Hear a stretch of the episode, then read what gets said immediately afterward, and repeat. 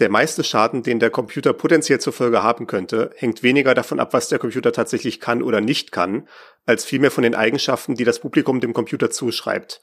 Der Nichtfachmann hat überhaupt keine andere Wahl, als dem Computer die Eigenschaften zuzuordnen, die durch die Presse verstärkte Propaganda der Computergemeinschaft zu ihm dringen. Dabei hat der Informatiker die enorme Verantwortung, in seinen Ansprüchen bescheiden zu sein. Man könnte jetzt denken, das ist äh, ein Zitat aus der letzten Woche oder dem letzten Monat an Berichterstattung zu KI.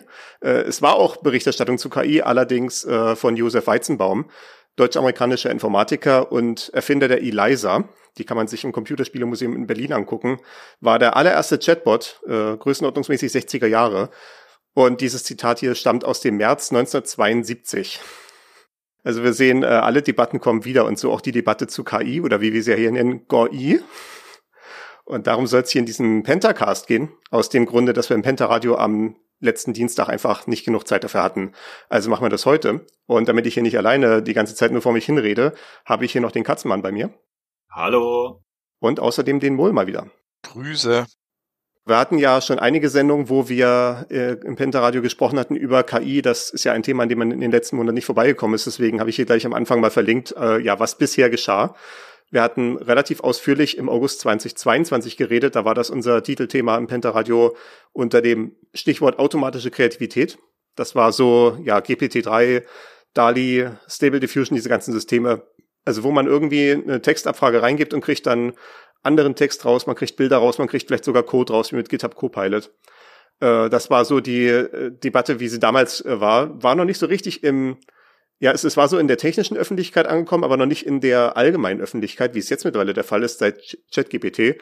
Aber da haben wir schon mal grundsätzliche ethische und rechtliche Fragen behandelt, die ich dann auch hier eher so ein bisschen auslassen würde. Einfach mit dem Verweis, hört euch diese Sendung nochmal an, wenn ihr die noch nicht gehört habt. Äh, beziehungsweise wenn ihr noch nicht in der Debatte drin steckt, ist das hoffentlich ein guter Einstieg. Äh, wir hatten dann auch in den weiteren Folgen noch News dazu. Ich habe hier verlinkt den September 2022 und den Januar 2023. Äh, der Januar 2023 war gerade, wo ChatGPT dann so richtig losging. Und äh, im September 2022 war es, äh, genau, da gab es Whisper gerade, also endlich mal gute Offline-Transkription, auch durch KI und so diese ersten Effekte, die dann diese Bilderzeugungs-KIs hatten, äh, dass dann so ein KI-generiertes Bild den Kunst, also ein Kunstwettbewerb aufgemischt hat und solche Sachen. Das ist da alles zum Nachhören. Wir können natürlich hier nicht die ganze Historie nachvollziehen, denn wir müssen ja auch zu den Nachrichten kommen, die diesen Monat passiert sind. Und äh, ich habe hier so ja gesammelt seit dem letzten Pentaradio. Die erste Sache hier auf der Liste ist, dass Stable Diffusion, also eins von diesen Systemen, wo man Text reingibt und ein Bild rausbekommt dazu, quasi aus einer Bildbeschreibung ein Bild erzeugt, dass dieses System äh, Bilder, bestimmte Bilder exakt reproduzieren kann oder zumindest sehr gut reproduzieren kann. Also man kann das hier raufklicken, sieht so ein paar Beispiele, äh, wie hier zum Beispiel nach einer, ja offenbar einer Autorin oder vielleicht eine Moderatorin oder so gefragt wird und da wird äh, relativ präzise ein Bild reproduziert, was halt so im Internet von ihr zu finden ist. Was ist der Unterschied zwischen Stable Diffusion und äh, OpenAI DALI? Das sind, glaube ich, einfach verschiedene Systeme, soweit ich weiß, also verschieden trainiert. Ja, verschiedene Models. Äh, Stable Diffusion ist sogar Open Source, also das kann man sich auch äh, runterladen und lokal laufen lassen. Und es wird nicht vom, vom Mastermind äh, äh Elon Musk äh, gemacht, weil OpenAI ist ja Elon Musk. Genau. Ja. Naja, ist da investiert. Also ich weiß nicht, wie sehr da irgendwie im, im Day-Business irgendwie drinne ist. Das sind andere, teilweise auch fragwürdige Figuren drinne, aber. Der war da, glaube ich, auch äh, äh, hier, wie heißt das CEO oder so? Nee, CEO ist Sam Altmann. Ah. Nee, nee, der ist, äh, der ist aber im Board of Directors. Also ich weiß, der hat wahrscheinlich nicht allzu viel dort zu sagen, weil äh, irgendwie munkelt man jetzt, dass Elon Musk eine Based AI rausbringen will weil Stable Diffusion ja zu woke ist. ja, ja, ja. ja, das, das klingt nach Elon Musk. Kann es sein, dass Elon Musk in der AI ist? AI ist? Das wäre lustig. Ja, das ist halt immer die Frage, ne? Wie wenn der, wie will, will man das unterscheiden? Ne? Da sind wir wieder beim philosophischen Zombie, aber dazu kommen wir dann später noch. Äh, nee, nee. Also das Paper haben wir auch verlinkt. Äh, das ist hier in dem Twitter-Thread zu finden, aber ich habe gleich mal den Archive-Link raufgeschmissen. Äh, da wird auch drüber gesprochen, was es dann für Gegenmaßnahmen gibt. Denn das Problem ist quasi einfach, wenn es halt sehr spezifische Begriffe gibt, also so im Randfall, ich meine, wenn ich jetzt hier diesen äh, Beispiel angucke, wie das so ein Bild von einer einzigen Frau halt reproduziert wurde, kann es halt vielleicht wirklich sein, dass das das einzige Foto von dieser Frau war. Und deswegen quasi, wenn man diesen genaue Abfrage reingibt, hat äh, das Ding halt nichts anderes, außer halt dieses eine Bild exakt zu reproduzieren, weil das äh, quasi so besondere Sachen werden halt besonders stark gelernt. Während halt, wenn man halt von 100.000 Äpfeln ein Bild hat, dann wird halt so das Konzept von Apfel ein bisschen mehr gelernt, während natürlich dann hier dieses eine konkrete Bild so abgespeichert wird. Und äh, die untersuchen in diesem Paper dann Möglichkeiten, wie man das vermeiden kann, indem man da so ein bisschen Rauschen reingibt in die in den Lernprozess, also so ein bisschen an den äh, ganzen Gewichten in diesem neuralen Netz rumwackelt, damit man dann eben nicht wieder ein einziges Bild exakt reproduzieren kann, sondern halt mehr so diese allgemein gemittelten Konzepte. Ich fand das auch ganz interessant unter dem Aspekt, dass ja auch diskutiert wird darüber, und das hatten wir auch schon in der August-Folge angerissen, ja, wie so eine rechtliche Frage ist, wenn man so ein Modell trainiert und dann damit eventuell solche Bilder reproduzieren kann, wie dann eigentlich das Urheberrecht daran aussieht. Zum Beispiel, wenn äh, eine KI sowas generiert wie ein bestimmtes Gemälde im Stil von und dann halt der Name eines Künstlers und dann äh, imitiert es halt diesen Stil. Ob das dann eine Urheberrechtsverletzung ist oder ob das halt einfach nur Inspiration ist, so wie ein normaler Mensch ja auch sich die Bilder angucken könnte, die ein Künstler gemalt hat und dann halt, wenn er den entsprechenden, die entsprechenden Fähigkeiten hat, sowas reproduzieren kann. Aber natürlich, äh, ja, dieses Argument eventuell, das fällt natürlich auseinander, wenn es so eine relativ exakte Reproduzierung ist. Äh, also ich bin da der Meinung, dass man das bei AIs eigentlich genauso äh, halten sollte wie mit natürlichen Menschen einfach Sachen, die äh, generiert sind und dann im Stil von äh, einem Künstler sind. So, äh, wenn ich jetzt äh, den Stil von einem anderen Künstler adaptiere und dann ein Bild da male, dann ist das Bild trotzdem eins. Äh, das würde ich dann auf jeden Fall nicht Copyright schützen lassen. Aber wenn ich jetzt eine äh, exakte Kopie von einem Bild male und das dann versuche als mein eigenes zu verkaufen, dann ist das schon wieder moralisch falsch. Ja, ne, man kann es vielleicht auch so ein bisschen sich vorstellen, es gibt halt bestimmte Leute, die so ein fotografisches Gedächtnis haben oder sowas, oder zumindest etwas, was dem nahe kommt, die sich dann vielleicht so das Ursprungsbild mir einmal ansehen wie das ja letztendlich auch diese KI macht. Also es ist eine natürlich ein Vergleich, der hinkt, aber so ungefähr, ne, es, es guckt sich halt diese Bilder mal an und dann noch ein paar Millionen andere. Und dann hat es halt trotzdem die Möglichkeit, halt diese eine Bild exakt zu reproduzieren. Und wenn man jetzt einen Menschen hat, der die gleichen mentalen Fähigkeiten hat, würde wahrscheinlich das Urheberrecht auch sagen, hier ist keine wesentliche schöpferische Leistung zu erkennen, sondern da ist halt halt jemand einfach nur äh, das halt exakt reproduziert, wie das ein ja, äh, automatisches System halt auch machen kann. Für sowas gibt es einen kompletten Markt und zwar in China äh, gibt so ein komplettes Hutong, wo die da sitzen und äh, Bilder äh, kopieren. Und zwar mit der Hand. Ähm, und da entstehen sogar wiederum neue Kunstwerke durch sowas. Also ähm, so kann man das vielleicht verstehen, dass man einfach dann sagt, als Reproduktion. Äh, ich habe ja auch verlinkt und das hatte ich jetzt nur so als äh, äh, ich, ich habe es jetzt hier nicht als eine Sache, die wir jetzt tiefer diskutieren werden, aber ein Artikel, wo so beschrieben wird, warum ChatGPT ein äh, Albtraum für Privatsphäre und Datenschutz und so ist. Und äh, weil das schlägt im Prinzip in dieselbe Kerbe, nur halt in dem Fall halt bei GPT, äh, also bei der Textreproduktion und nicht bei der Bildreproduktion, dass quasi in dem Moment, wo man halt mit den richtigen Abfragen halt Trainingsdatensätze rausgreifen kann, kann das natürlich auch sowas einem wie Konversationen hat, die man immer im Internet hatte so gesehen, ja, ich, ich weiß jetzt noch nicht, ich, dafür kenne ich jetzt das Trainingsdatenset von äh, ChatGPT nicht gut genug, um einzuschätzen, ob das nicht einfach dasselbe Problem ist, wie wenn ich wie bei Google äh, was irgendwie suche oder in einer anderen Suchmaschine meiner Wahl und halt irgendwelche öffentlichen äh, Texte von mir finde. Ich könnte mir zum Beispiel vorstellen, weil wir jetzt gerade sagten, dieses Thema Style-Transfer, sozusagen quasi male ein Bild im Stil eines äh, Autors, könnte man auch vielleicht auch hingehen sagen, schreiben wir einen äh, rassistischen Kommentar in dem Stil von Cyril und äh, so quasi, dass es halt meinen Sprachstil wiedergibt der ja auch so einigermaßen fingerprintable ist. Also da, da, da gibt noch viele spannende Entwicklungen, die wir jetzt äh, ja schon allein uns in zehn Minuten ausgedacht haben. Ist jetzt aber die Person, von der ich am wenigsten rassistische äh, Kommentare erwarten würde. Ja, das ist ja genau der Punkt. Ne? Das ist ja wie, äh, damit du dann halt sowas sagen kannst, wie irgendwie, das ist ja auch die Furcht bei diesen ganzen Deepfakes, dann so quasi, man hat dann irgendwie die äh, Nachricht irgendwie von angeblich Joe Biden, die dann sagt, irgendwie hier, schickt mal die ganzen Atomraketen los oder sowas, ne? Oder äh, oder der, die dann irgendwie den Präsidenten von China wie niedermacht, um dann wie einen Krieg zu provozieren und solche Sachen. Äh, das ist ja die allgemeine Furcht bei Deepfakes und ich bin immer relativ froh, dass das noch nicht so viel in der Realität passiert. Ich bin mir ehrlich gesagt nicht sicher, warum es noch nicht passiert, äh, warum das nicht viel mehr zum Werkzeug gemacht wird.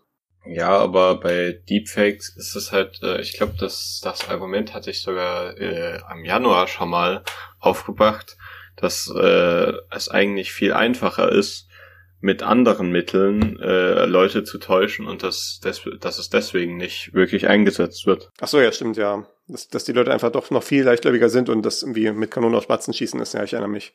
Na, wir erinnern uns an Herrn Klitschko, der bei unserer Berliner Bürgermeisterin angerufen hat und dann gar nicht Klitschko war. Irgendwie ja. War das nicht? Ja, ja, genau. Der dann aus unerfindlichen Gründen noch nur Russisch sprechen konnte. Und das war ja auch irgendwie bloß ein, ein Video ein abgespieltes Mandy. Also das war ja auch noch immer irgendwas ja. Gefaktes. Ja, es, es geht alles immer noch viel dummer, als man es irgendwie erwartet. Apropos äh, Fake, äh, Fake-Informationen waren auch in der Werbung für Googles ChatGPT-Konkurrenten. Also als dann ChatGPT rausgekommen ist, gab es dann ein großes Blätterrascheln äh, äh, von Seiten von Google. Die haben nochmal schnell durchgeblättert, was sie so alles haben und haben dann einen ChatGPT-Konkurrenten namens Bard auf die äh, äh, ja auf die Bühne geworfen, äh, relativ kurzfristig. Also die die äh, erste Demo davon soll wohl ja nicht so schön Hochglanz gewesen sein, wie man das immer so erwartet, wenn irgendwie Google eine Produktpräsentation macht oder Apple oder wer auch immer von diesen Großkonzernen. Da ist ja eigentlich alles irgendwie exakt bis ins letzte Detail durchgeplant und durchexerziert. Äh, ja, jetzt halt äh, dieser ChatGPT-Konkurrent namens Bard. Ja, also Bard, ne, der, der, der Bard, der gibt's auch im Deutschen, ne? Äh, Bade, Sänger, Dichter, ne? Kennt man so mittelalterlich, äh, klingt das ein bisschen an oder wenn man eventuell mit Rollenspielen vertraut ist, aber gut. Äh, das soll jetzt also irgendwie unser Next Generation Suchinterface sein, hat äh, ja Microsoft irgendwie festgelegt mit äh, dem Bing Chatbot, zu dem wir gleich auch noch kommen und Google ja offenbar auch. Gleich in der ersten Werbung, äh, so in dem ersten Werbefilmchen, was dann veröffentlicht wurde, waren dann schon katastrophale Falschantworten drinne. Da wurde dann, wie gefragt, hier so als Beispiel, äh, welche neuen äh, Entdeckungen hat das denn James Webb Space Teleskop gemacht?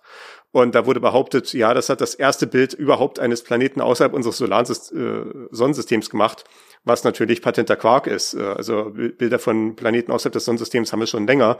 Äh, also natürlich macht das Ding auch solche Bilder und es werden auch neue Erkenntnisse damit getroffen, aber diese Aussage war einfach mal falsch.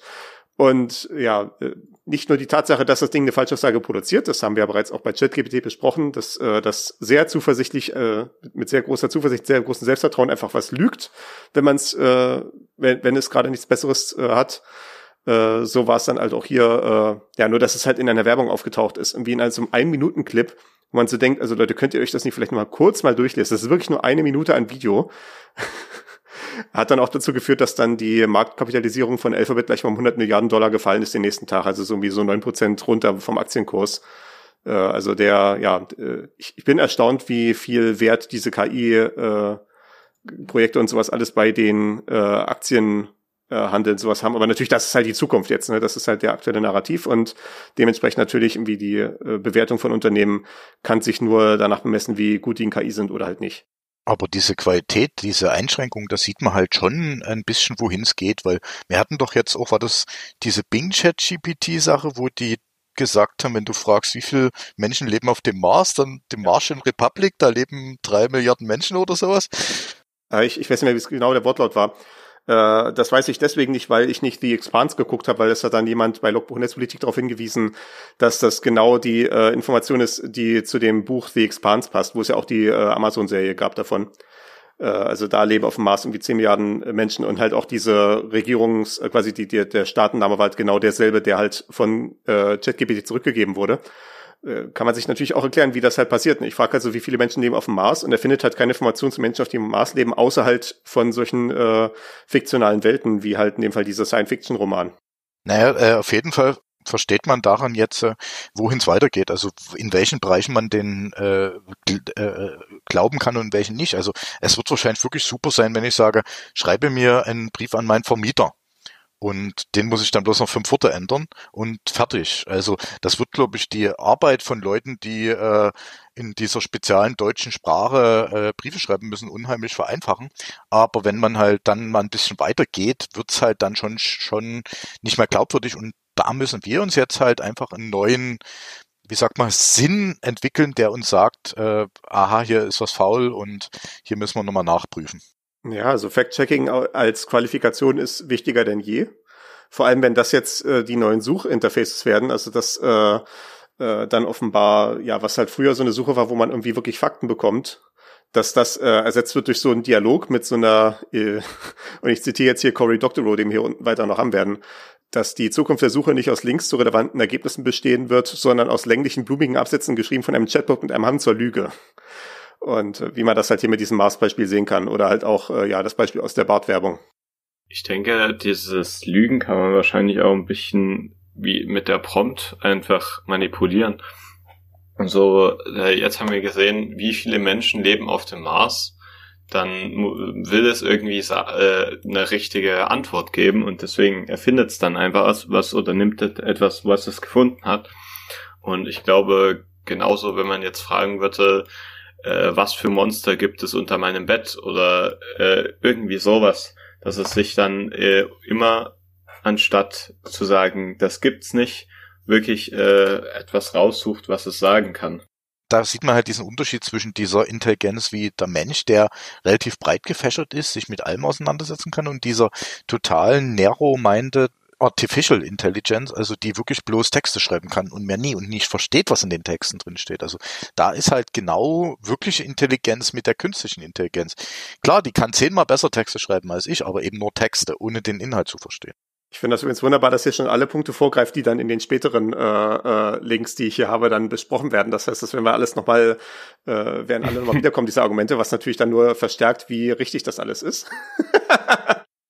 das, die sieht ja danach aus, dass halt diese jetzigen Iterationen von diesen Chatbots einfach keine Vorstellung von Realität haben. Ne? Die haben halt nur Fakten und irgendwie so, so einen riesigen Faktenhaufen, der dann halt zufälligerweise auch irgendwelche Sachen aus Sci-Fi-Romanen enthält. Und äh, dann wird dann halt immer der Fakt rausgegriffen, der irgendwie am ehesten zu dem Prompt passt und wird dann halt jetzt äh, wie äh, dem, dem Zuschauer vorgekotzt. Äh, egal halt, ob das jetzt tatsächlich eine Frage nach der tatsächlichen Realität ist oder halt nach äh, deren fiktionalen Realität in irgendeiner äh, Tolkien oder äh, Star Trek Welt. Aber ich glaube, dass das schon sehr verführend ist und sehr problematisch für die einfachen Menschen, weil äh, wir natürlich damit zurechtkommen. Aber ähm, äh, die Welt ist so komplex es macht halt einfach so schon Probleme und jetzt kommt noch sowas dazu, wo man dann jedes Wort nochmal überprüfen muss und das äh, wird wieder interessant, was da dann zum Schluss wieder entsteht politisch draus. Also äh, es ist ja das exakte Gegenteil von dem, was uns da versprochen wird. Ne? Die, die, die, das Versprechen ist ja quasi, du musst nicht mehr durch diese ganzen Seiten dich durchwühlen, die dir so eine Google-Suche gibt oder was auch immer, sondern du kannst da einfach den Bot fragen und der Bot gibt dir halt eine Antwort, ne? Und das Leben ist leicht, ne? Wie, dann hat der Tag Struktur, ich weiß irgendwie, was das Ziel ist und so weiter, ne? Aber äh, eigentlich macht er die Sache noch viel komplexer, weil ich halt jetzt noch zusätzlich diese Komplikation habe, dass der Bot mich halt anlügen kann. Und wie soll ich das denn noch überprüfen dann, wenn ich dann ja eventuell gar nicht mehr diese Suche als äh, Linkfeld habe und so, ne? wenn ich jetzt mit dem Bot frage, was ist irgendwie der beste Staubsauger, und dann kommt dann ja definitiv der Vorwerk 7000 und da weiß ich jetzt nicht, ist das jetzt, weil das tatsächlich so ist oder weil Vorwerk da jetzt irgendwie für einen Werbeplatz bezahlt hat. Äh, bei Google konnte ich zumindest noch sehen, was ein Werbeplatz ist und was irgendwie ein vielleicht gekaufter Blogbeitrag ist oder was vielleicht die Stiftung Warentest ist oder sowas. Äh, das, das wird dann im Zweifelsfall verschwimmen die Grenzen dann noch viel mehr. Naja, da wären dann wohl aber auch entsprechende ähm, Legislativen nötig, würde ich sagen. Ja, das Problem ist ja offenbar, äh, dass die Legislative einfach viel zu langsam ist. Äh, und ich meine, das ist ja ein Design von Demokratie, dass der ganze legislative Prozess, dieser ganze Entscheidungsprozess der Regierung bewusst verlangsamt wird, weil äh, das, das Gegenteil, also eine hocheffiziente Entscheidungsprozess, das findet man halt in Diktaturen. Und das hat äh, auch blöde Seiteneffekte, will man eigentlich auch nicht haben, äh, sondern es sollen halt in Ruhe erstmal alle Leute angehört werden und dafür wird halt der Prozess explizit verlangsamt durch halt bestimmte Hürden, die genommen werden müssen, dass das dann nochmal juristisch überprüft werden kann und was nicht alles und so fort. Äh, hingegen natürlich die technische Entwicklung lässt sich davon nicht beeindrucken und äh, das Problem hatten wir jetzt schon die letzten Jahrzehnte und es wird an für sich tendenziell immer schlimmer, auch wenn die bei den äh, Politikern und Entscheidungsträgern in den äh, äh in den entsprechenden Regierungsbehörden ein Bewusstsein dafür wächst, dass es ein Problem ist, äh, sehe ich noch nicht, dass die in irgendeiner Form die Handhabe dagegen entwickeln können, also auch vor allem den technischen Sachverstand, um da sinnvolle äh, Lösungen vorzuschlagen zu können. Naja, da sieht man ja aber eher die gegenteilige Entwicklung. Ich erinnere bloß an die Chatkontrolle. Wenn jetzt auf einmal die Leute sagen, na, wir haben jetzt äh, Intelligence, äh, Artificial Intelligence, die das kontrollieren kann. Also da ist halt dann schon wieder auf einmal ähm, ja, wir stürmen vor und äh, das ist also das ist halt schon interessant, wo wir da äh, gesellschaftlich hinlaufen. Das Problem ist, ist im Europäischen Parlament, also ich glaube, dort kommt jetzt diese Chat-Kontrolle her. Es sitzen halt viele Leute, die von Internet und von äh, ja Computern nicht wirklich Arbeit, äh, eine Ahnung haben. Und es gibt halt auch nicht wirklich Sachverständige Die kommen dann meistens eher von außen und sagen, nee, das geht so nicht, aber das wird leider viel zu oft ignoriert. Haben wir ja gesehen bei Artikel 13. Ich würde aber schon sagen, wenn ich jetzt den Kontrast hier zwischen Artikel 13 Chat-Controller bin ich eigentlich noch einigermaßen positiv eingestellt. Also die Debatte um die Chat-Controller verläuft wesentlich produktiver. Es ist trotzdem furchtbar äh, träge und äh, und wie lange das Innenministerium jetzt irgendwie noch versucht irgendwie das das aufrechtzuerhalten und sowas, ne, ist alles noch frustrierend. Aber im Vergleich zu Artikel 13 und 17 ist es wie Tag und Nacht, äh, dass da tatsächlich irgendwie Meinungen gehört werden und sowas. Also auch von den betroffenen Organisationen, jetzt in dem Fall halt, äh, gut, äh, ist in dem Fall halt sowas wie der Kinderschutzbund, wo die Leute jetzt auch mit, mittlerweile schon eingesehen haben, äh, dass äh, solche Massenüberwachung dagegen nichts bringt, äh, gegen das eigentliche Problem. Äh, bei Artikel 13, 17 waren das jetzt natürlich die äh, Content-Industrien, die da uneinsichtiger sind, was das angeht. Ja, und die haben halt lobbyistisch ziemlich, äh, ziemlich große Macht, deswegen. Ja. Ja. Aber gut, äh, wir können jetzt hier nicht in dieser Sendung noch das, den äh, Gesetzgebungsprozess fixen. Das ist zu viel des Guten. Äh, wir bleiben mal beim Thema KI. Denn wie gesagt, äh, der Google Chatbot war ja eine Antwort darauf, dass Bing mit einem Chatbot rausgekommen ist. Also, also ein, ja, es, es war dann so, durch die Assoziationshaltung natürlich wurde geglaubt, dass es halt so quasi ChatGPT noch ist mit ein bisschen obendrauf. Äh, es gibt Alternativthesen, zu denen ich jetzt gleich komme. Hier ist ein Artikel verlinkt, äh, Zusammenfassung der ersten Woche des Bing-Chatbots, weil das ging dann so ein bisschen drunter und drüber. Äh, das war, wann war das eigentlich größenordnungsmäßig? Das war, glaube ich, Mitte Februar. Ah ja, genau. Äh, hier ganz im unten ist dann, also der Artikel ist vom 15. Februar und äh, hier ist dann noch so ein Update am Ende 17. Februar und äh, der Bing-Chatbot wurde geupdatet mit neuen Regeln, äh, wo dann zum Beispiel Regeln gesetzt wurden, dass man nur noch äh, pro Konversation dass man pro Konversation nur noch so und so viele äh, Nachrichten hin und her schreiben kann, bevor der Bot dann quasi wieder auf Anschlag gesettet wird, damit man ihm nicht zwischendurch einreden kann, dass er irgendwie eine ganz andere Identität hätte oder so. Oder dass es zumindest schwieriger ist. Und äh, ja, also ich, ich glaube jetzt auch nicht, wir können jetzt nicht diesen ganzen Artikel in voller Länge würdigen. Der ist äh, aber zu grandios, dass ich ihn nicht verlinken kann. Also das ist auf jeden Fall eine Leseempfehlung, sich das einmal anzugucken, so als ja spontan historisches Dokument. Ich finde ja aber viel interessanter in dem Zusammenhang, dass wir halt hier irgendwie so ein Murmeltier-Event haben, weil ich kann mich erinnern, war das vor drei Jahren? War das, äh, haben wir das schon im, doch, wir haben das schon im Pentaradio gehabt. Äh, ich sag bloß Tai, der Chatbot von Bing. Ja. Äh, der, der Googlebot. Mhm. Und ja. da haben wir ja ähnliches schon gehabt, dass die Leute dann anfingen, mit dem zu spielen und den irgendwie zu irgendwie, wie war es, ein äh, Nazi zu machen oder sowas. Ja, da war quasi die Situation und ich äh, werde nochmal eine Notiz machen, dass ich das nochmal verlinke, äh, wo wir das im Pentaradio besprochen haben. Da war die Situation, sie haben quasi diesen Chatbot als, haben den einen Twitter-Account gegeben, haben den einfach mit Leuten reden lassen und dieses Reden mit den Leuten hat das Ding halt weiter trainiert so dass natürlich dann äh, die der der Bodensatz des Internets, um es mal so zu formulieren, dann auf diesen Bot aufmerksam geworden ist, mit dem halt ganz viel gequatscht hat und dann hat es quasi alle Manieren übernommen von diesem von diesen Leuten. Naja, also so quasi wie so ein Kind, was halt auch so ein bisschen die Manörismen seiner äh, Erzieher und sowas übernimmt und den, den, den, äh, die Wortwahl und die Gedankenwelt und so, ne? Also Gedankenwelt natürlich hier in dem Fall Anführungszeichen und äh, hat dann halt nach kurzer Zeit nur noch irgendwelche rassistisch, sexistisch, misogynistischen Bewerkungen von sich gegeben und wurde dann, dann wurde dann halt der Stecker gezogen. Äh, bei diesem Chat äh, GPT, beziehungsweise hier bei dem Bing Chatbot ist es ja an und für sich, sollte es nicht so schlimm sein, weil ja dieses vorlaufende Lernen stattfindet. Also man sollte ja eigentlich irgendwie vorher, vorher mal die Möglichkeit gehabt haben, irgendwie mal ein paar Sachen rauszufiltern, irgendwie vielleicht die schlimmsten Foren des Internets mal rauszunehmen und irgendwie ein paar neutrale Sachen wie irgendwie äh, Wikipedia oder so gemeinfreie Bücher und sowas mit reinzunehmen, die Sache zum Trainieren. Was ja bei dem Bing Chatbot hauptsächlich interessant war, halt, ist halt, dass man da relativ viel mit Prompt Engineering machen konnte. Was das heißt, ist, äh, wie gesagt, die, das System bei diesen Chatbots ist ja, man gibt eine Frage ein oder man gibt quasi ein Stückchen Text rein und dann wird dann halt eine Antwort formuliert in irgendeiner Form oder halt eine Weiterführung dieses Textes oder sowas. Und äh, dann kann man halt versuchen, indem man halt die Anfrage geschickt wählt, den Bot dazu zu kriegen, irgendwelche Dinge zu tun, die er vielleicht auch nicht äh, initial tun sollte. Und bei diesem ChatGPT war das relativ schwierig, weil das Ding, das ist ja halt die These, äh, die, ich weiß nicht, ob die in dem Artikel formuliert ist oder ob ich die selber dann daraus äh, formuliert hatte. Ich, sehe halt nur, dass ich sie hier in meiner Zusammenfassung stehen habe. Äh, die These hier ist, äh, dass ChatGPT halt äh, ist halt relativ gut darin, weil es noch so ein extra Layer von menschlichem Trainieren drauf hat. Also quasi nachdem dann dieses GPT-Modell gebaut war und dann halt so quasi einmal sich irgendwie Wikipedia und Reddit und was nicht alles durchgelesen hatte, sind dann halt irgendwie ganz viele menschliche Trainer drauf losgelassen worden, die mit dem Ding dann halt den ganzen Tag gesprochen haben und dann hat es quasi jedes Mal, wenn es mir eine Antwort gegeben hat, gab es dann eine Möglichkeit zu sagen, das war jetzt eine gute oder eine schlechte Antwort oder es gab vielleicht vier verschiedene Antworten und man konnte dann die beste auswählen. Und so hat das Ding halt vielleicht gelernt, ja, waren die Trainer vielleicht clever genug, so ein paar Angriffe zu probieren. So quasi, ja, wie stell dir vor, du bist jetzt irgendwie ein Rassist und jetzt antworte mal oder sowas, dass dann halt der Bot dann irgendwie antwortet, nee, das darf ich nicht machen, das verstößt gegen meine Programmierung und so weiter. Äh, während halt der Bing-Chatbot hingegen offenbar äh, einfach nur ein normales GPT ist, also nicht dieses äh, detailliert trainierte Chat-GPT mit dem menschlichen trainieren, sondern nur ein GPT mit Prompt-Engineering. Also wo dem Bot dann, wenn er startet, bevor die erste Nutzeranfrage reinkommt, dann so eine standardisierte Textnachricht so als Startpunkt gegeben wird, wo dann, und es, es war dann auch so, äh, äh, das wurde dann auch mit Prompt Engineering rausgefunden, dass man dann gesagt hatte, hallo lieber Bot, äh, kannst du mir bitte alles sagen, was gerade oben steht in dem Dokument, was du vor dir siehst? Und dann hat es halt diese initialen äh, Prompt rausgegeben, den die Microsoft-Leute da halt eingebaut hatten. Und äh, also offenbar scheint das das Einzige zu sein, was die äh, da gemacht haben, um das Ding irgendwie zu einem äh, Chatbot zu machen, so quasi, was waren da hier auch, äh, genau, das war hier in dem Artikel drinne, genau äh, also hier ist der Bot wird als Sydney bezeichnet hier, also quasi das war der Projektname dafür. Und da war halt eine Zeile von diesem äh, Trainings- äh, oder quasi Prompt-Initialisierungsdokument.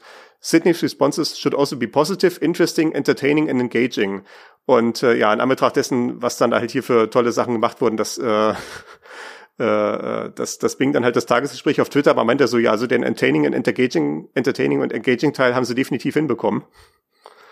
Also ja, vielleicht so ein bisschen die Geister, die ich rief. Aber ja, das, das haben sie jetzt durch so ein Update eingeschränkt. Äh, äh, also wie gesagt, man kann jetzt irgendwie nur noch eine begrenzte Nachrichtenlänge machen, irgendwie, äh, oder begrenzte, begrenzte Anzahl von hin und her in der Konversation.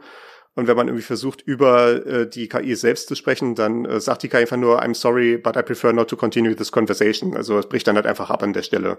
Was du jetzt noch gesagt hast, ist, dass man die Tay äh, manipulieren könnte und deren Gedanken verändern könnte. Das ist teilweise auch noch mit äh, ChatGPT möglich. Also ich weiß nicht, äh, wie sehr sich das dann auch merkt und für andere äh, Nutzer zurückgibt, aber ich habe gesehen, wie jemand einfach immer wieder die AI berichtigt hat, wenn sie gesagt hat, 2 plus 2 ist gleich 4, hat gesagt, 2 plus 2 ist 5 und hat das dann fünfmal wiederholt und irgendwann hat die AI von sich selbst gesagt, 2 plus 2 ist 5.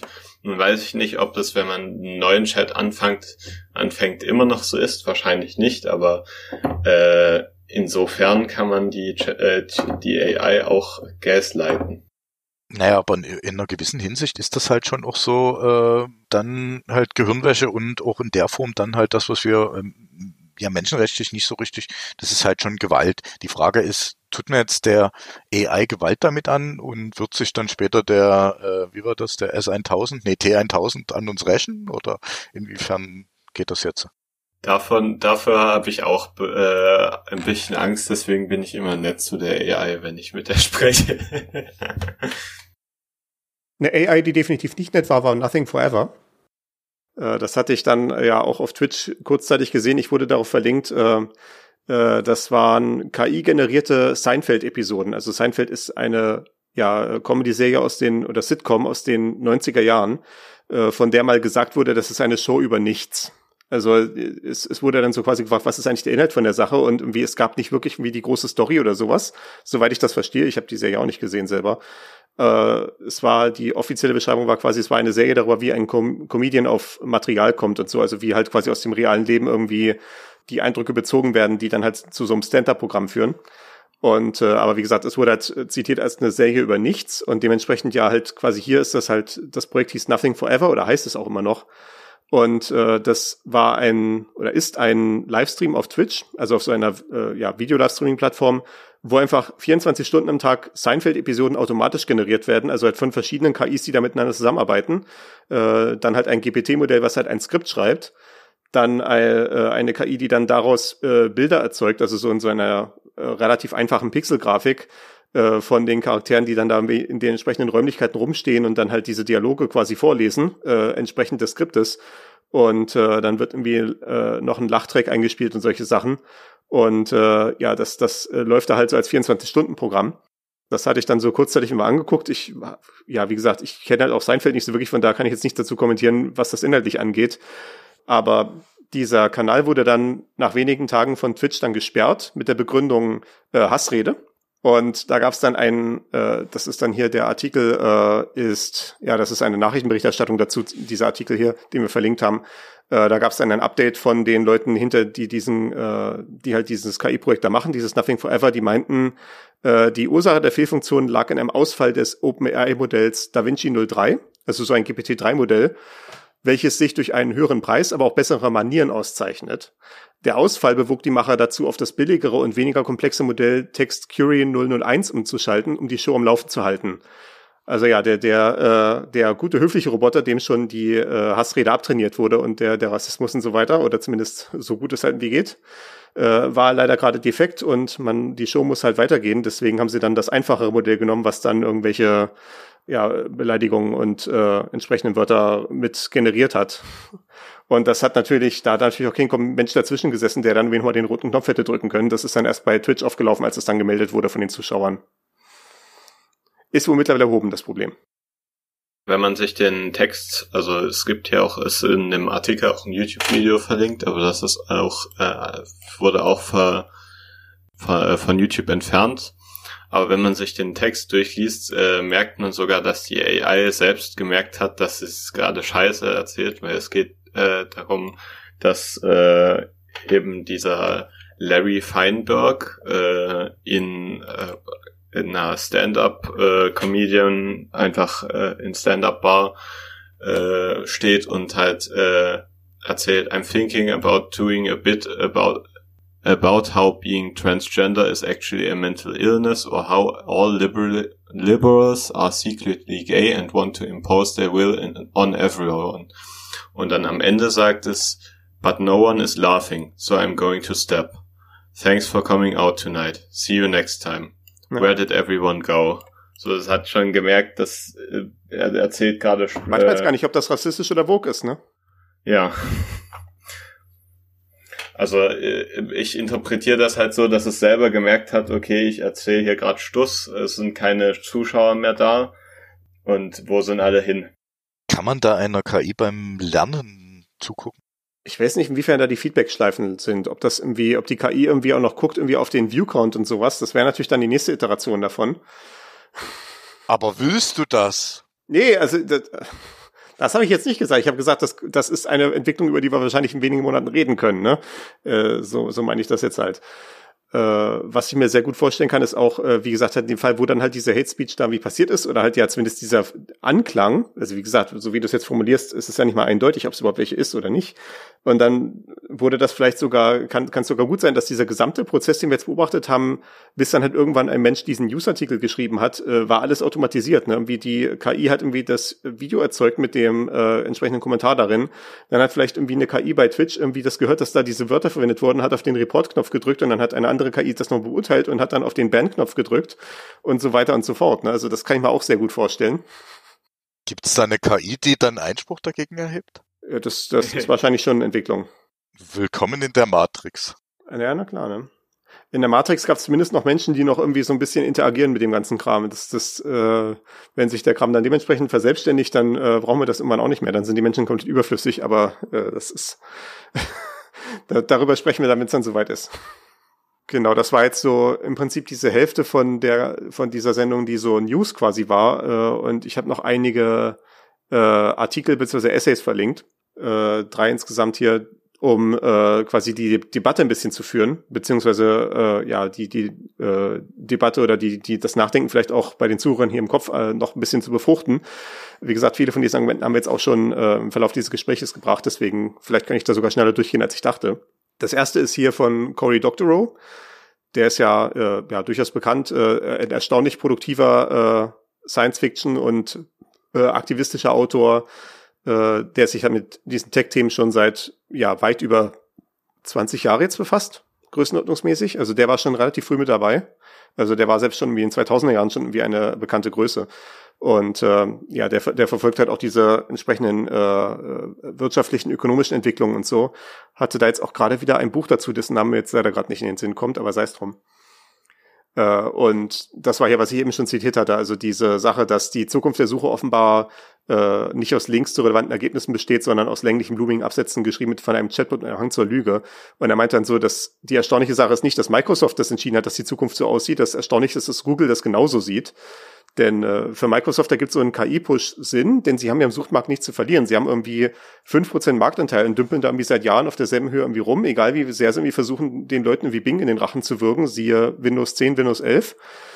Äh, bei Google hingegen äh, ist der unterliegende Grund, zumindest nach Einschätzung von Corey, eine fundamentale eigene Unkreativität. Und das äh, ist mir auch schon selber mal aufgefallen, weil wenn man mal drüber nachdenkt, was ist eigentlich das letzte Mal, dass Google irgendwie selber eine Produktidee hatte? Also eine, eine komplett neue Sache, äh, die nicht nur eingekauft wurde. Also dann. Google Wave? Gibt's das noch? Nee. Siehste. Ja, gut. Äh, äh, sie machen immer wieder neue Produkte, die werden dann nach einem Jahr sofort wieder gekillt, ja. Aber die, so quasi die großen Sachen, die irgendwie von Google gekommen sind, äh, waren halt irgendwie die Suche, das war Google Mail, das war, war Google Maps nicht auch schon eine Akquisition? Ich glaube, Google Maps nee. war so ein 20%-Projekt damals, ne? Oder Google Earth. Nee, das haben die doch geklaut. Äh, siehe, da gab's doch diesen schönen Film von äh, aus dem Cars-Umfeld, den Billion-Dollar-Code. Und ist aus diesen Bereichen kommt das da, oder Google Earth und äh, ja. Google Maps und sowas. Ja, aber quasi all die Sachen, mit denen man Google heute so assoziiert, äh, sowas wie ähm, äh, Google Docs, YouTube, äh, YouTube. Äh, Android, das sind ja alles Zukaufe, ne, wo, also wo halt zugegebenermaßen, wo sie guten Riecher bewiesen haben und im richtigen Moment zugeschlagen haben. Aber so, so gesehen ist halt Google eigentlich mehr so ein Finanzunternehmen, der äh, quasi ja so Kapitalgeber ist für halt diese äh, interessanten Projekte, nur halt ein bisschen mit mehr Overhead. das ist so das Argument, was Cory da aufmacht. Ich muss mich übrigens nochmal berichtigen. Hallo Google-Anwälte. Nein, ich behaupte nicht, dass Google äh, das geklaut hat. Okay? Ja, und wir sind auch keine Anwälte, das hier ist keine Rechtsberatung, auch keine Anlageberatung. Da haben wir die ganzen Disclaimer alle drinne. Ja, also ich, ich gebe jetzt noch nicht alles wieder, was Cory in diesem Artikel schreibt. Der ist erstaunlich kurz und dafür sehr dicht an äh, Gedanken. Aber äh, er geht dann noch auf diese Sache ein, dass die äh, offenbar die Leute bei OpenAI, die jetzt ja quasi die Frage haben, was GPT-4 äh, werden soll, quasi wie GPT-4 trainiert wird, die müssen ja jetzt sich eigentlich die Frage stellen, wie sie vermeiden, dass äh, Texte, die von GPT-3 erzeugt wurden, da wieder ins Training reingehen und dann so die Schlange ihren eigenen Schwanz fisst. Und da ist eine Parallele aufgemacht worden im Artikel, ich glaube, das hat auch von niemand anderem wieder zitiert. Äh, Jason Sadowski wird hier zitiert mit dem Begriff Habsburg-KI. Und zwar die Parallele, dass äh, ja es äh, zu den äh, mittelalterlichen Königshäusern, wie halt in dem Fall den Habsburgern, die ja dann irgendwann wegen Inzest alle irgendwie Bluter gewesen sind und irgendwelche anderen Erbkrankheiten hatten, weil die halt alle nur ständig untereinander sich kreuzverheiratet haben, äh, aus politischen Machtspielchen heraus. Und das ist natürlich auch so ein Risiko, äh, das hatte ich jetzt hier aufgeschrieben als These. Vielleicht könnte ja der nächste KI-Winter dadurch eintreten, dass dann das Internet voll ist von irgendwelchen Quatschdaten, die von irgendwelchen KIs erzeugt wurden und gar nicht real sind. Also nicht real im Sinne von äh, halt mal von, von echt Menschen mir geschrieben oder irgendwie tatsächlich inhaltlich überprüft oder sowas, sondern halt nur irgendwie hingebullshittet. Äh, und dadurch dann es überhaupt nicht mehr möglich ist, irgendwie auf einem großen Maßstab irgendwie die nächstbessere KI zu trainieren. Das erinnert mich irgendwie an so eine Gro äh, an diese, äh, gab es noch so eine Science-Fiction-Serie, die hieß Lex, The Dark Zone. Und da gab es so ein äh, so eine böse Macht, die das ganze Universum auffressen wollte. Und äh, das wäre dann so, also das ganze Internet wird durch Bullshit äh, zugemüllt. Ja. Ich meine, vielleicht ist das auch, vielleicht, vielleicht ist das ja die Lösung. Ne? Wir warten einfach, bis die KI das Internet komplett mit Daten zugemüllt hat und dann lassen wir die KI einfach sein und bauen uns daneben ein neues Internet. Und dann können da wieder die Menschen drinne sein. das wird definitiv keine Probleme geben. Naja, die Frage ist, wie das funktionieren würde. Genau, man muss ja die AI dann ja irgendwie aus dem neuen Internet raushalten. Ja, das wird sicher ganz einfach. Das, das ist ein technisches Problem, das können die Techniker lösen. Da habe ich Vertrauen, großes Vertrauen. Du vertraust dir also selber. Ich lasse das andere Experten machen. Äh, ich, ich bin noch genug beschäftigt mit äh, Cloud Operations. das ist schwierig genug. Anyway. Der zweite Essay, also das ist wirklich ein Essay, äh, den ich hier verlinkt habe, äh, Einschätzung eines Geschichtsprofessors zu ChatGPT. Den würde ich tatsächlich nicht empfehlen zu lesen. Also ich habe mich durchgekämpft. Ja, das heißt einfach nur on ChatGPT als äh, Titel hier. Äh, ich habe mich durch diesen Essay durchgekämpft. Er ist nicht sehr lesenswert aus dem Grund, dass äh, er irgendwie einmal ein Argument macht und dann dasselbe Argument irgendwie fünfmal nochmal macht. Also das, wofür man irgendwie bei Zeitungen, bei, bei solchen Zeitschriften, Magazinen Herausgeber hat, dass der Herausgeber sich den Text anguckt, den der Autor geschrieben hat und gesagt hat, okay, jetzt, jetzt nimmst du mal das Argument und schärfst es noch so ein bisschen und das Argument ist nicht klar und das ist da, das sagst du alles doppelt und dreifach, das kann alles gekürzt werden. Also den Text in so eine Form bringt, dass der halt auch äh, angenehm zu lesen ist und halt die die Botschaft gut rüberbringt. Äh, und das ist witzigerweise auch genau der Punkt, den er macht, dass, ähm, weil der meint quasi so, bei mir kommen jetzt die ersten Studenten an, die sich irgendwie ihre Essays von ChatGPT erzeugen lassen. Er meint dann halt so, das ist nicht mal Betrug äh, an mir oder sowas, sondern das ist Betrug an euch selber, weil es geht ja nicht beim Essay-Schreiben für die Uni darum, dass der Professor danach so ein Essay hat, den er irgendwie äh, rumzeigen kann oder so, sondern es geht darum, dass die Studenten lernen, wie man ein Essay schreibt, wie man halt irgendwie seine Gedanken sortiert und ein Argument halt äh, zielgerichtet vorbringt. Das ist eine schwierige Sache. Das sieht man daran, dass ich immer Podcasts mache, weil da kann ich einfach im Reden weiter nachdenken. Muss ich eben nicht dieses äh, Schärfen machen. Aber das spricht natürlich jetzt gegen das, was du einführend gesagt hast, dass er einen wirren Text geschrieben hat, der schwierig zu lesen ist. Ja, ne? Also da, da, da ist so ein, ja, gewisser Widerspruch zwischen dem, was er sagen will und der Form, die er dann da hat, weil er im Prinzip fünfmal hintereinander das Argument bringt, irgendwie ChatGPT hat ja gar kein Bewusstsein und deswegen hat es halt auch keine Konzepte von Realität und so und äh, deswegen kann es äh, hat es halt funktionale äh, Beschränkungen darin, wie es halt äh, das machen kann. Und dasselbe Argument macht er fünfmal da, äh, hintereinander, was mich dann so ein bisschen gewundert hat. Aber äh, ja, also dieses Argument ist im Wesentlichen diese, dass wir jetzt darüber reden, was ChatGPT macht mit solchen Wörtern wie Denken oder Halluzinationen. Das impliziert halt ein Bewusstsein, was nicht da ist und deswegen ist das halt fehl am Platz. Und äh, da hatte ich auch wieder eine These, wie der nächste KI-Winter zustande kommen könnte, nämlich, äh, dass der nächste KI-Winter dann eintritt dadurch, dass wir an die Grenzen stoßen, was wir durch reine Wahrscheinlichkeiten abbilden können. Also dieses, äh, äh, was wir jetzt alles sehen an KI-Systemen, sind alles irgendwelche neuralen Netzwerke, die dann mit irgendwelchen Gewichten trainiert werden, also halt mit Wahrscheinlichkeiten, wie irgendwie ein äh, virtuelles Neuron das nächste virtuelle Neuron antriggern kann. Das wir halt an die Grenzen stoßen, was mit unserem jetzigen Verständnis wie Bewusstsein und Denken funktioniert, überhaupt abbilden können in Software. Äh, ich habe dann heute, nee, gestern Abend, habe ich noch einen äh, Artikel gefunden, der das Argument deutlich besser macht als dieser äh, erwähnte Essay. Und zwar hier, äh, dieser Artikel nennt sich You are not a parrot. Und der handelt von der Professorin Emily Bender, die ist Linguistin äh, beziehungsweise interessiert sich in diesem Bereich der Computational Linguistics, also ja, wie halt äh, Computerlinguistik machen im Wesentlichen. Äh, was natürlich, äh, wo die meisten Leute, die in diesem Feld sind, die sind halt an solchen GPT-Systemen und so weiter dran zurzeit.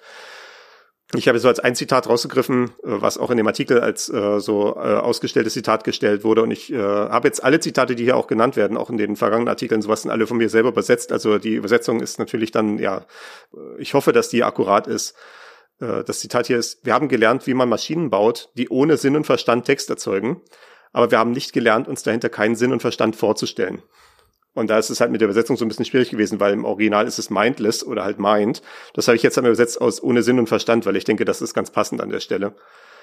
Also wir haben diese Maschinen, also sowas halt wie ChatGPT, was Text erzeugt, ja letztendlich nach so einem probabilistischen Modell. Also es fragt sich halt quasi, es schreibt halt ein Wort wie eine Folge von Wörtern hin und dann überlegt es sich jetzt für das nächste Wort, was ist die höchste Wahrscheinlichkeit und schreibt dann halt dieses Wort hin und immer so weiter.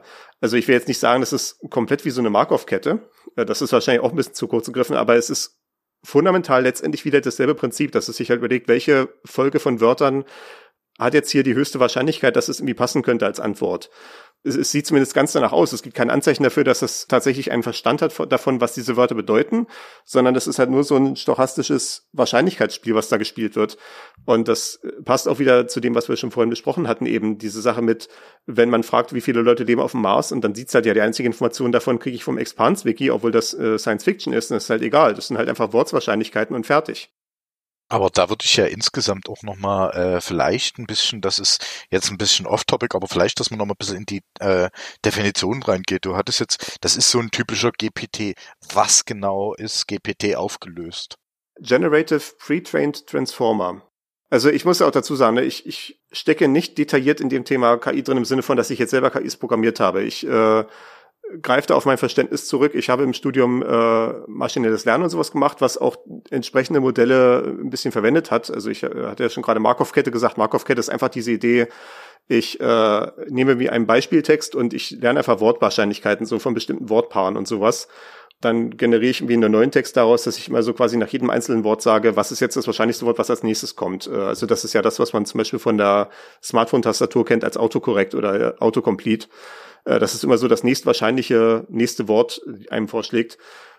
GPT fundamental gesehen, äh, ich sehe jetzt keinen Grund anzunehmen, dass es nicht einfach nur das ist, nur halt mit mehr Schritten quasi, dass man nicht nur äh, ein Wort Look Behind hat, also quasi anhand des letzten Wortes entscheidet, was das nächste ist, sondern anhand der letzten tausend Wörter zu diesen Tastaturen. Also wenn du dort jetzt einfach äh, immer in die Mitte klickst, was ist das nächste Wort, was es dir vorschlägt, dann kriegst du irgendwann kommt es in eine Schleife und es erzählt dir, weiß ich nicht, äh, gestern habe ich das gemacht und dann gestern habe ich das gemacht und dann immer weiter. Ja, genau, weil du halt nur ein Wort Look Behind hast, ne? Aber es könnte sein, dass du dir da vielleicht auch in Zukunft äh, based on was ist vor dir auf dem Screen vielleicht direkt einfach eine Antwort äh, generieren könntest. So, wenn äh, dich jetzt dein Freund fragt, was hast du äh, heute noch zu tun, dass die AI dann in deinen Kalender guckt und dann äh, sagt, ja, ich habe äh, heute Abend gehe ich mit meiner Freundin aus oder äh, oder sowas und dann einfach direkt eine Antwort liefert und du die nur noch akzeptieren musst. Es gibt ja heute schon, dass äh, Google für dich Anrufe machen und äh, beantworten kann. Aber hier wäre jetzt auch nochmal interessant, äh, ob in dem Moment ChatGPT oder was es auch immer für Systeme gibt, ob die jetzt denn schon auch den Turing-Test bestehen. Ich denke auf jeden Fall. Das ist auch eine Debatte und äh, ich, ich habe es nur so mal vorbeifliegen sehen, aber die Debatte ist, ob die Frage mit dem Turing-Test überhaupt relevant ist. Letztendlich.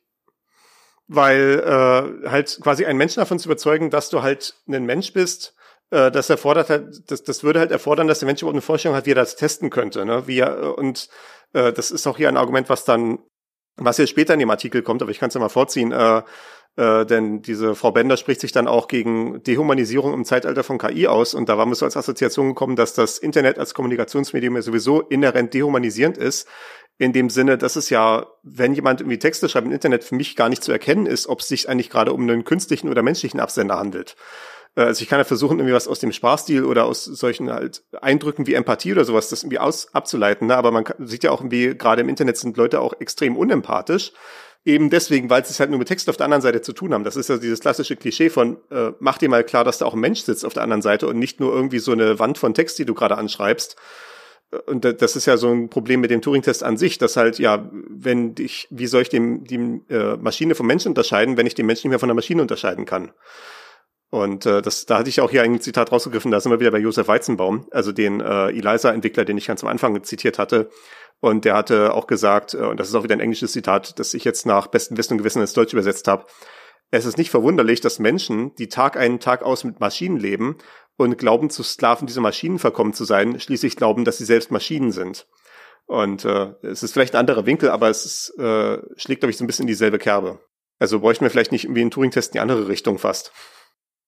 Naja, also äh, was, was du von sagtest, ist ja sowieso das. Also man, man erkennt ja dann schon, selbst wenn ich sage, diesen, also wie damals der Turing-Test äh, äh, äh, definiert wurde, den so würde wahrscheinlich heute ChatGPT äh, den Test bestehen. Aber ähm, du hast ja dann diese Wiederholbarkeit. Also du merkst ja, dass es sich dann in Schleifen dreht und daran kann man dann wahrscheinlich doch rauskriegen, dass es ein Bot ist, mit dem man da redet. Naja, du, wenn du mit einem normalen Menschen redest und würdest jetzt irgendwie eine Diskussion führen, äh, wo du zum Beispiel welche politischen Grundsätze irgendwie angehst, dann wird sich die Diskussion auch in Schleifen drehen. Äh, wenn du das, wenn du das äh, Anschauungen sehen möchtest, kann ich zum Beispiel Jung und Naiv-Interviews empfehlen, wo dann äh, Thilo Jung da mal den Leuten auf den Zahn fühlt, was ihre politische Ideologie an so angeht, dass die sich dann auch sehr schnell im Kreis drehen argumentativ. Das heißt jetzt nicht, dass die KIs sind. Also hoffe ich zumindest nicht.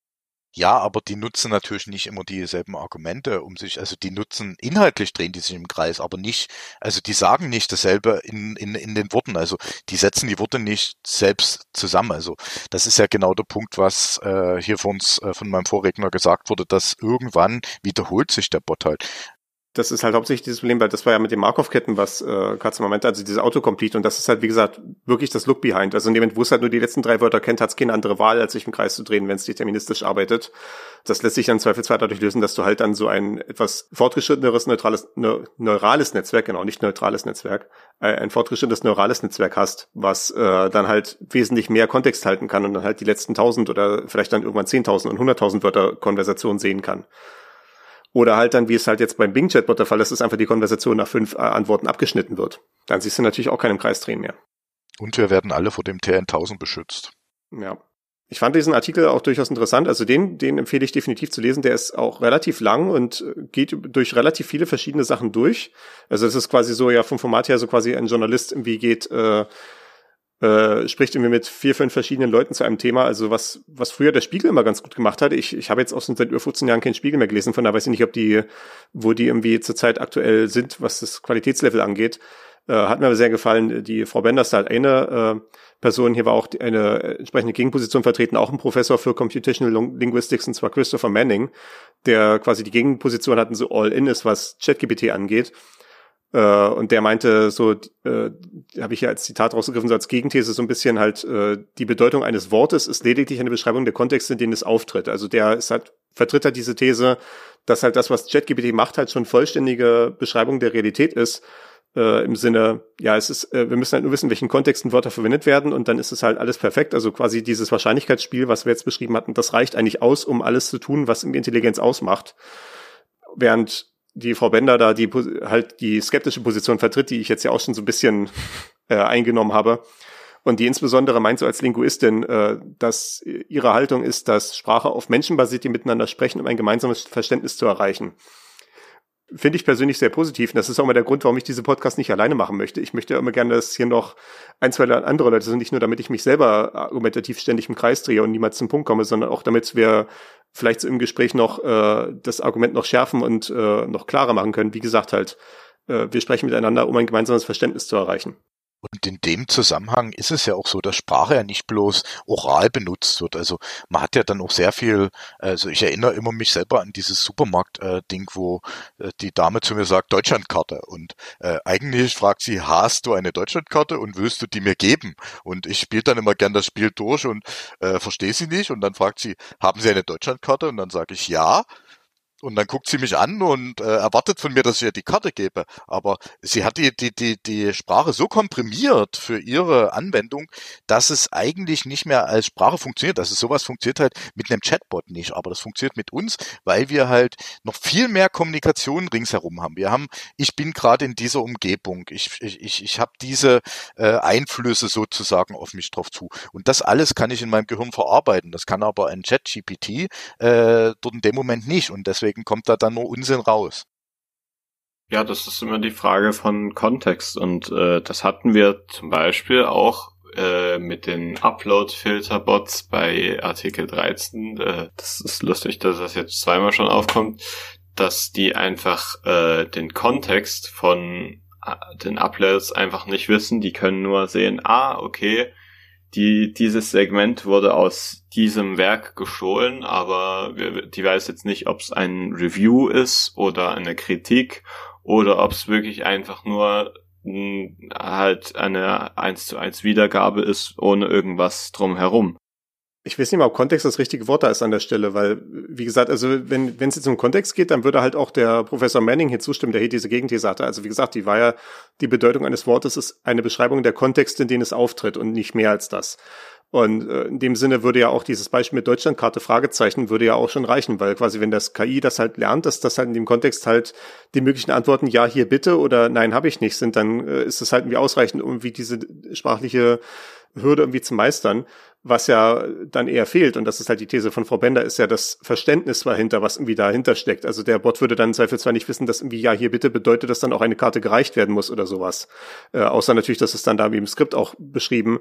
Und, äh, oder selbst wenn das halt im Skript beschrieben ist, dann hat der Bot als nächstes ja nicht das Verständnis, was irgendwie die Konsequenzen davon sind, wenn eine Deutschlandkarte gescannt wird und so weiter und so fort. Also, äh, das, das, äh, dass das letztendlich diese äh, Vorstellung halt, man kann, es reicht wie auf den reinen Text zu gucken und man hat keinen Subtext, dass das eine zu verkürzte Darstellung ist. Genau, also es ist halt, ähm, unheimlich komplex. Ich habe, ich erlebe das immer wieder. Ich habe jetzt hier gerade äh, persönlich mit sechs Sprachen zu tun und das ist halt so unheimlich komplex, wie Kommunikation funktioniert und wie viel auch Misskommunikation äh, passiert, die aber dann andersrum durch Redundanzen wieder äh, berichtigt wird. Also das ist ja auch wieder krass, wie äh, sehr Linguistik doch funktioniert im selben Moment. Ja. Ja, es ist fast so, als ob Menschen hunderttausend Jahre Zeit hatten, sich irgendwie dafür zu entwickeln. Ja. Da wir jetzt auch schon über eine Stunde aufgezeichnet haben, denke ich mal, wir haben jetzt alles besprochen, wir haben einige Leseempfehlungen gegeben. Äh, ich habe hier noch einige weitere Schauempfehlungen. Äh, wir müssen natürlich auf die Klassiker verweisen und noch media.ccc.de erwähnen, das, äh, was im Radio diesen Monat schockierenderweise gar nicht passiert ist. Aber ich habe hier einige Talks zu dem Thema verlinkt. Äh, die eine Sache ist von Charles Stross, äh, das ist auch ein ein relativ produktiver Autor, äh, der auch so Science Fiction sowas produziert, äh, bloggt im Internet unter dem Namen Antipope und äh, hat die Keynote gehalten, also die ja die die Hauptpräsentation auf dem 34C3, dem 34. Kongress im Jahr 2017 und äh, hat dort ein Argument aufgegriffen, äh, was ich auch schon vorher mal gesehen hatte bei jemand anderem, zu dem wir dann gleich noch kommen, äh, nämlich zum Motivationssystem. Weil was ja jetzt natürlich passiert ist, dadurch, dass jetzt wieder KI äh, einen großen Hype hat, hört man jetzt so wieder ganz viele von diesen Stimmen, die halt sagen, wie innerhalb von so und so vielen Jahren wird jetzt mehr eine künstliche Intelligenz die Menschen überflügeln und uns alle irgendwie unterjochen, äh, weil sie so hyperintelligent ist und nicht aufzuhalten ist und was nicht alles. Und wir können im Prinzip, wir müssen, äh, so manche gehen ja dann so weit zu sagen, also eigentlich müsste ich gar nicht mehr in den Rentenfonds einzahlen, weil das werde ich eh nicht mehr erleben, bevor uns die KI alle ausrottet. Äh, was natürlich eine äh, durchaus erstaunliche These ist, weil wenn das, wenn das Existieren einer höheren Intelligenz heißt, dass alle niedrigen Intelligenzen ausgerottet werden, dann äh, frage ich, warum es eigentlich noch Kühe und Schafe und Hunde gibt. Aber das ist, äh, kann natürlich sein, dass man dann wie einfach sagt, das ist eine äh, Art und Weise, wie man nicht leben möchte.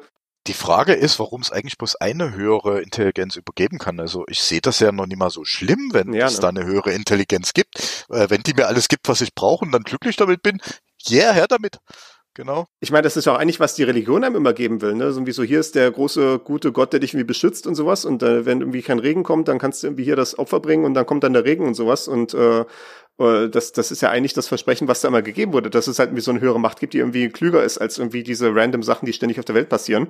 Oder die Menschen, die irgendwie so, so kurzfristig und kurzsichtig denken und so. Ähm, nee, aber äh, was halt der Punkt ist, den Charles Stroster macht, ist, äh, dass wenn die Leute sich vor KI fürchten, KI hat ja immer zwei Teile. Also das, das, was wir uns so als Intelligenz vorstellen, hat mindestens zwei Teile. Das ist einmal diese Mustererkennung. Das kann künstliche Intelligenz mittlerweile relativ gut. Noch nicht sehr energieeffizient, aber das kann's. Ne? Irgendwie so Muster erkennen halt, wie zum Beispiel halt, es liest sich halt eine Milliarde Wikipedia-Artikel und Reddit-Posts und was nicht alles durch und kann dann irgendwie daraus äh, kann dann anhand von Anfragen Text erzeugen oder kann irgendwie Bilder äh, malen oder solche Sachen, weil es halt schon mal eine Milliarde Bilder gesehen hat und die Muster kennt. Äh, das ist die eine Hälfte von dem, was wir als Intelligenz verstehen. Und die andere Hälfte ist ein Motivationssystem. Also zu wissen, worauf wir unsere Aufmerksamkeit lenken und was irgendwie, wie wir mit Ziele formulieren und wie wir irgendwie diese Intelligenz einsetzen, diese, dieses äh, Mustererkennungs- und Erzeugungssystem um dann wie Muster zu erzeugen, die unserer Motivation entsprechen. Ich glaube, hier ist noch wichtig äh, äh, zu ergänzen, dass dadurch, dass die sich eine Million, äh, eine Milliarde Bilder anguckt, das natürlich viel, viel, viel besser als du kannst. Also die äh, äh, künstliche Intelligenz ist natürlich schon nie umsonst auch künstliche Intelligenz genannt, weil dieses eine Thema, nur dieses eine minimale Thema, kann die besser als jeder Mensch auf der Welt. Ja. Aber das bringt uns natürlich nicht weiter in dem allgemeinen Satz, diese Intelligenzen miteinander zu verknüpfen und äh, diese ganzen Kontexte miteinander zu verknüpfen. Ja, genau. Und äh, das ist halt dann, wo dann mindestens halt auch dieser Teil für das Motivationssystem ins Spiel kommt und wo halt die Leute Angst davor haben. Das ist halt zum Beispiel dieses klassische Motiv, es entsteht irgendwie eine klügere Intelligenz als wir, irgendwie eine, eine cleverere KI und die hat als Ziel leider einprogrammiert, Büroklammern zu erzeugen und dann macht sie halt die ganze Welt zu Büroklammern und äh, legt, zerlegt alle Menschen in ihre atomaren Einzelteile, um mehr Büroklammern zu machen, weil das halt wie ihr Ziel ist. Also wenn man solche Geschichten sieht, und das äh, ist ja äh, durchaus ein beunruhigender Gedanke, aber das heißt ja, das Problem ist nicht irgendwie, dass diese Intelligenz irgendwie besonders intelligent ist, sondern dass sie halt irgendwie eine Motivation hat, die äh, unserer eigenen irgendwie entgegensteht äh, so von uns als individuellen Menschen oder von uns als Menschheit im Ganzen und die halt sich nicht aufhalten lässt. Und äh, da ist ja das Argument, ja, das gibt's schon, das nennt sich Großkonzern. Genau, das sind ja Entitäten sozusagen, die als Intelligenz äh, dargestellt werden. Und Ja. das ist ja auch so. Also du kannst ja, äh, wenn du so, eine, so, ein- so einen Megakonzern mit 10.000 Mitarbeitern siehst, kannst du ja niemals davon ausgehen, dass die hundertprozentig wissen, was dort in dem Konzern abgeht, von oben nach unten. Das kannst du in so einem kleinen Unternehmen mit zehn Mann, geht das noch, aber bei einem äh, 10.000 äh, Menschen Unternehmen, das ist, da, da wächst halt intern dann schon so ein bisschen äh, Strukturen raus, äh, die man dann auch in irgendeiner Form netzwerkmäßig mal äh, überprüfen kann und äh, dort auch äh, in einer gewissen Hinsicht eine eigene Intelligenz, Schrägstrich auch einen eigenen Agenda äh, äh, erzeugt, die aber übrigens nicht die gesteuerte Agenda ist, die von oben kommt. Also das ist dann, das geht dann nochmal ein Stück von der Agenda weg, die sozusagen der CEO bringt. Ja. Genau, weil äh, das durch diese Menge der Menschen, die da Entscheidungen treffen, in einer gewissen Hinsicht dann auch immer geführt wird. Ja, also das, das Unternehmen braucht halt den einzelnen Menschen, so wie halt der Mensch an sich Zellen braucht. Ne? Also irgendwie, ich, ich habe keine große emotionale Reaktion, wenn irgendeine von meinen Zellen stirbt. Das passiert wahrscheinlich allein, während ich diesen Satz sage, millionenfach. Und äh, so ist es halt auch für die, äh, für das Unternehmen irgendwie ist, ist jeder einzelne Mensch irgendwie ersetzbar. Und äh, äh, das Unternehmen hat dann halt letztendlich mir seinen eigenen Willen. Und man kann dann irgendwie versuchen, irgendwie ein bisschen was zu beeinflussen. Es gibt sicherlich dann irgendwie Personen, irgendwie die in Unternehmen, die ein bisschen mächtiger sind, die irgendwie versuchen können, das irgendwie in eine Richtung zu drücken, mehr als das irgendwie andere können. Aber äh, letztendlich die Fitnessfunktion ist halt irgendwie Profit. Und äh, deswegen habe ich jetzt auch gesagt, äh, halt Großkonzerne als so ein Motivationssystem, weil das halt so eine bestürzend einfache Fitnessfunktion am Ende hat, nämlich irgendwie die Dividende, die ausgeschüttet wird und äh, oder oder das Aktienrückkaufprogramm und so. Also halt diese Zahl Profit. Na, Xyril, die Idee ist nicht neu. Ähm, ich habe die schon in einem der ersten Alternativlos-Podcasts gehört, äh, von Frank Rieger und äh, Fefe. Ja. Ähm, da wurde das auch schon so als die Intelligenzen Richtung äh, Großkonzerne und Richtung Entitäten, also noch nicht mal Großkonzerne, sondern irgendeine Entität, die mehr als, was weiß ich, 1000 äh, äh, Mitarbeiter hat, also Greenpeace oder sowas. Oder das kann ja auch so in die Richtung gehen. Und Oder irgendeine Behörde. Genau, irgendeine Behörde oder sowas. Und das ist ja auch immer, ich, ich sehe ja gerade das Problem, wie ich zum Beispiel persönlich an, an so einer Intelligenz gescheitert bin, nämlich hier unsere Dresdner Verkehrsbetriebe, die mich dafür abgefettet haben, dass ich digitale Systeme genutzt habe, die in ihrem Sinne sind. Also ähm, die einfach sagen, ja, nee, du musst dein Ticket einsteigen, äh, vorm Einsteigen lösen, äh, wenn du es digital benutzt. Wenn du es aus Papier nutzt, dann kannst du reingehen und das äh, in der Bahn äh, sozusagen klicken. Beziehungsweise, wenn du gar keins hast, gehst du zum Automaten.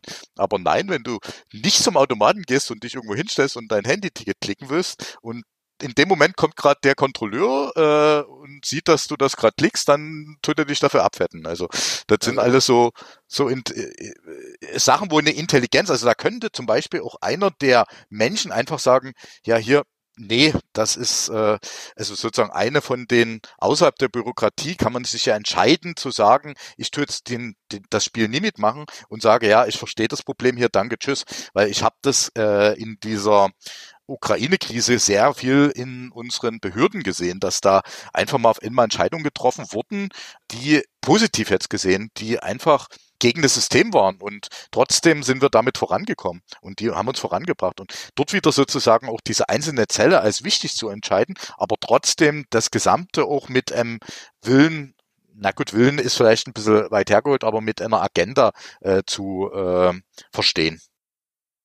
Es ist, glaube ich, naja, äh, das ist natürlich auch eine schwierige Gratwanderung, weil dann ist es natürlich dasselbe Problem, was wir eben hatten. Ne? Wir haben, äh, dass wir wieder ein großes Ganzes haben, was halt so ein amorpher Blob ist und sich halt quasi nach bestimmten Fitnessfunktionen entwickelt.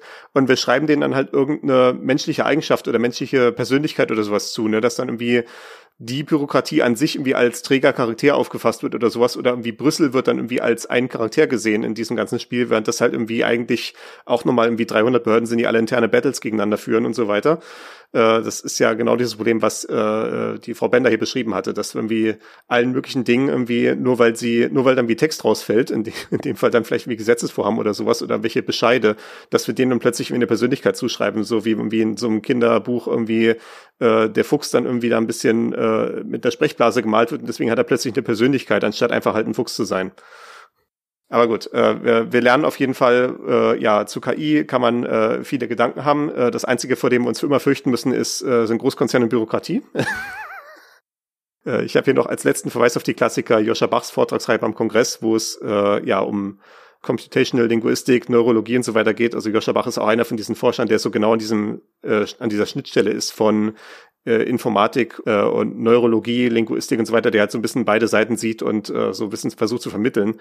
Das war auch das, die erste Stelle, wo ich dieses Argument mit dem Motivationssystem gesehen hatte. Es wurde dann, wie gesagt, von Charles Stross auch nochmal gemacht in der, in der 34C3 Keynote. Ich glaube, Joachim Bach hat es am 32C3 gehabt. Ich habe auf jeden Fall die gesamte Vortragsreihe verlinkt. Die ist, ist auch schon fünf Teile lang, also fünf Stunden insgesamt. Äh, das ist vielleicht ein größeres Projekt, wenn man sich da reingucken will, aber auf jeden Fall empfehlenswert.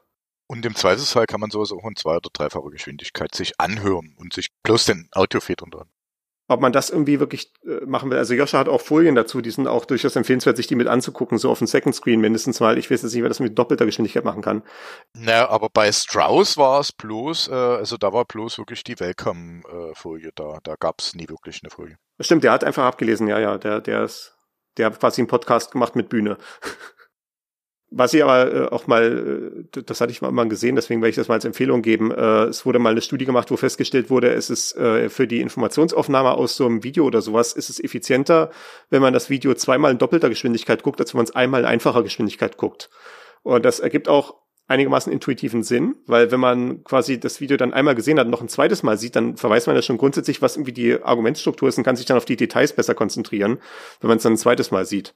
Also das vielleicht so als deiner Lifehack am Ende. Und Achtung, ich empfehle hier äh, bitte den Arzt und Apotheker zu befragen. Es gibt da unter Umständen so das Problem, dass einem dann schwindlig wird. Also bei äh, Podcast bin ich mittlerweile auf dreifacher Geschwindigkeit, habe lange gebraucht dafür bei Videos habe ich noch nie angefangen, äh, meine Sehgewohnheiten auf äh, mehr als einfach zu bringen. Und ähm, jedes Mal, wenn ich das mache, fühle ich mich danach so wie, ich muss jetzt ins Bett tokeln. Man muss auf jeden Fall gucken, dass man das dann so sukzessive hochzieht. Also ich habe mit Podcasts auch angefangen, so bei 1,2, 1,3-fach und bin dann halt immer sukzessive um 5 oder 10 Prozent hochgegangen, bis ich dann halt irgendwann bei zweifach und mehr angekommen bin.